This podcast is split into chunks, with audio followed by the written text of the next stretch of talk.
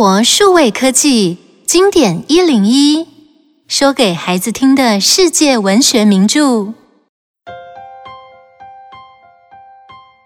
书名《光明的开始》。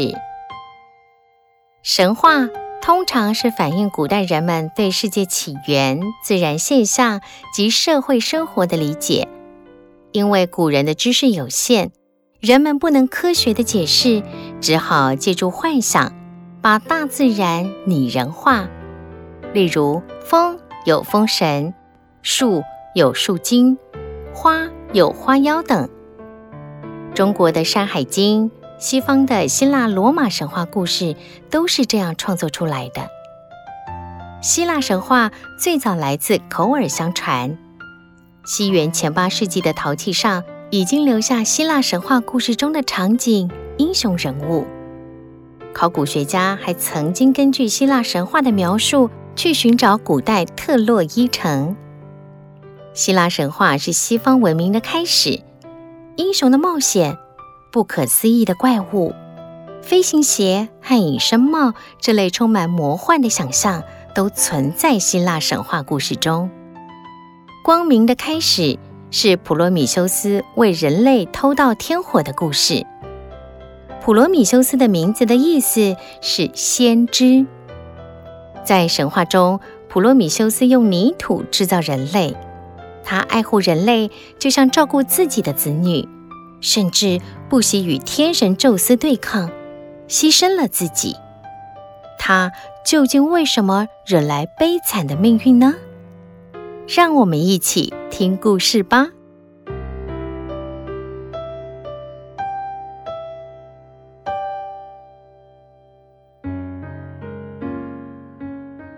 在很久很久以前，蓝天之下，大海中央的大地上，充满鲜花、绿草、动物，但这片生机勃勃的土地上还没有人类。希腊诸神中的先知普罗米修斯是个有慈悲心肠的神，他想唤起深藏在泥土中的生命种子，于是他根据神的形象，用泥土捏成人偶，把各种动物的特性融入在人偶的身上，像是狮子的勇猛、马的勤劳、狐狸的狡猾、狗的忠诚、善的。与恶的性格都放到人身上，然后这些泥偶会动了，就像动物一样，但他们还缺少真正的生命。智慧女神雅典娜发现了这件事，他把神的气息吹向泥偶，赋予他们聪明和理智，泥偶这才成为真正的人。啊虽然我们创造出人类，但是他们还是什么都不懂。你看，他们不知道怎样劳动四肢，视而不见，听而不闻，像蚂蚁一样住在没有阳光的洞穴里。我来教导人类盖房子，教他们写字，教他们耕种，教导一切有用的知识吧。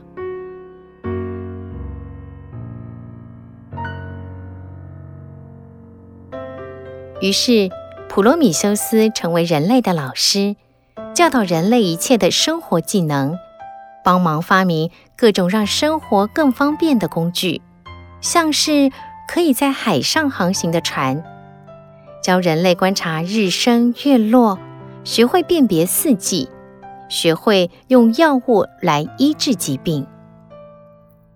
人类的问题解决了，天神的战争却开始了。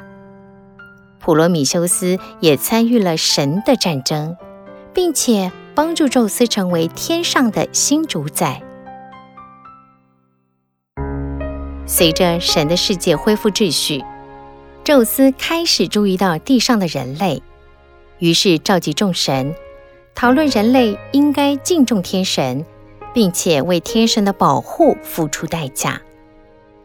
普罗米修斯也出席了会议。他想替人类争取比较好的条件。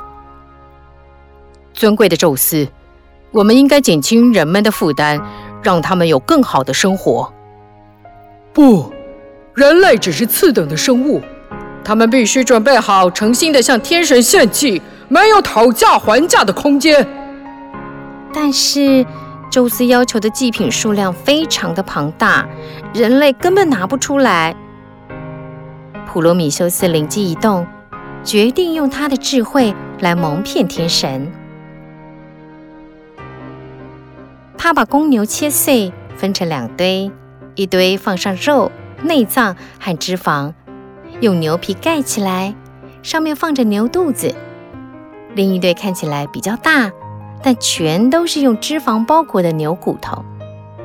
然后普罗米修斯说：“尊贵的宙斯，请您挑选吧。”普罗米修斯以为自己很聪明，但无所不知的宙斯早就发现这是个骗局。他决定惩罚这些大胆欺骗天神的人。从现在开始，我拒绝提供人类需要的火。尊贵的宙斯，不是我要违背您，但是您开出来的条件，人类根本办不到啊！他们根本就不应该存在，最好通通都消灭。无论如何，欺骗我就要付出代价。宙斯不能这么霸道，我决定了。我要帮助人类得到火，并且学会使用它。普罗米修斯想出一个好方法，他扛着一根又粗又长的茴香树枝，走进太阳神阿波罗的太阳车，点燃了茴香树枝，顺利取得了天火。他立刻带着燃烧的树枝来到人间，在大地升起了第一堆火，熊熊火柱一直冲到天上。万能的神呐、感谢您赐予我们光明，解救我们痛苦的身躯。人类对普罗米修斯的尊敬让宙斯非常生气，他决定要报复不听话的普罗米修斯。宙斯派出他的两个仆人，强力和暴力，要给普罗米修斯一场永远不会终止的折磨。普罗米修斯，你违背了宙斯。偷取天火送给人类，我们奉宙斯的命令来惩罚你，你认罪吧！哗啦一声，威力神用一条永远无法挣脱的铁链套在普罗米修斯身上，把他的手脚铐起来，牢牢地锁在高加索山的悬崖上，面对着深不可见底的可怕深渊。你竟敢把宝贵的天火送给人类！你永远都要守着这个岩壁，凄凉绝望地度过无数个白日与黑夜。你哀嚎吧，没有人能解救你。高加索山非常荒凉，见不到人影，听不到人声。这里寒风凛冽，气候恶劣。普罗米修斯直挺挺地吊在山壁上，永远无法入睡。白天，太阳闪耀的火焰会把他的皮肤烤焦，令他热得难熬。到了晚上，严寒而冷冽的风在他的身上结出一层冰霜，日复一日的苦痛没有尽头。这就是宙斯想出来对付我的方法。他忘了，我曾经帮助他。取得王位吗？啊啊！普罗米修斯对着天空绝望地呐喊着。这时，一阵香气飘过来，一辆马车从天边飞了过来。车里坐了十二名女神。女神看到悲惨的普罗米修斯，忍不住问他：“你到底犯了什么错？”宙斯为什么要这样对待你？善良的女神，我以为宙斯是一个贤明的王，没想到他如此吝啬，禁止人类使用火。宙斯傲慢自大，我们实在不忍心看到你受苦受难。你跟宙斯道歉吧，也许他会原谅你。我绝对不会低头。也不会向他屈服。你这么倔强，苦难会不会永无止境呢？不，苦难会有终止的时候，总有一天我能摆脱锁链，那个可恨的宙斯也逃不过命运的制裁。啊，难道你已经知道未来会发生什么事吗？是的，宙斯将娶一名女神为妻，生下一个能干的儿子，最后将推翻宙斯，成为新的王。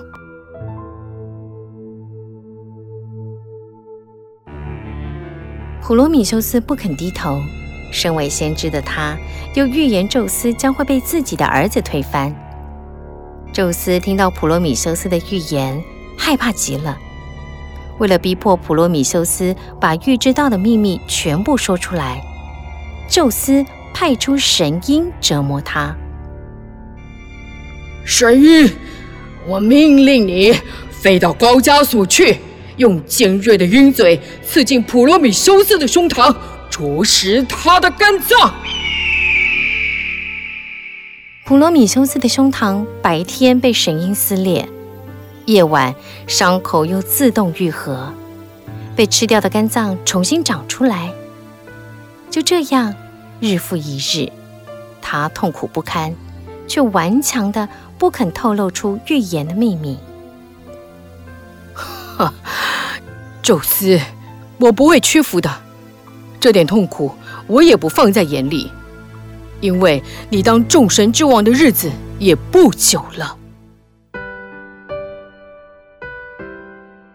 度过千年漫长的悲惨岁月，普罗米修斯解除苦难的一天终于来到了。一个年轻英雄、百发百中的神箭手海克力斯来到了高加索的悬崖边。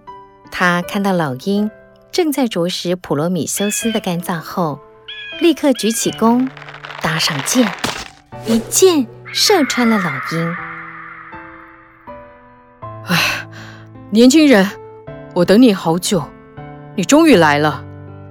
砸碎锁链对我来说轻而易举，你不必再忍受这些折磨，你自由了。为了避免宙斯的报复。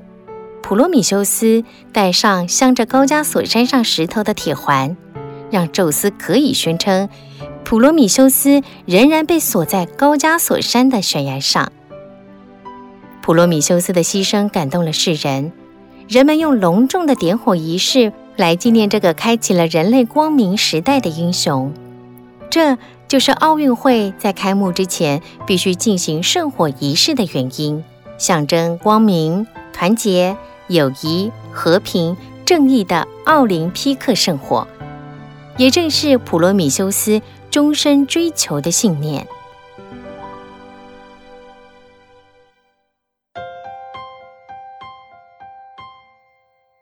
想一想，听完这个故事，为什么普罗米修斯宁可忍受痛苦，也不肯屈服？偷东西是不对的，那么？宙斯惩罚普罗米修斯盗取火种是合理的吗？为什么呢？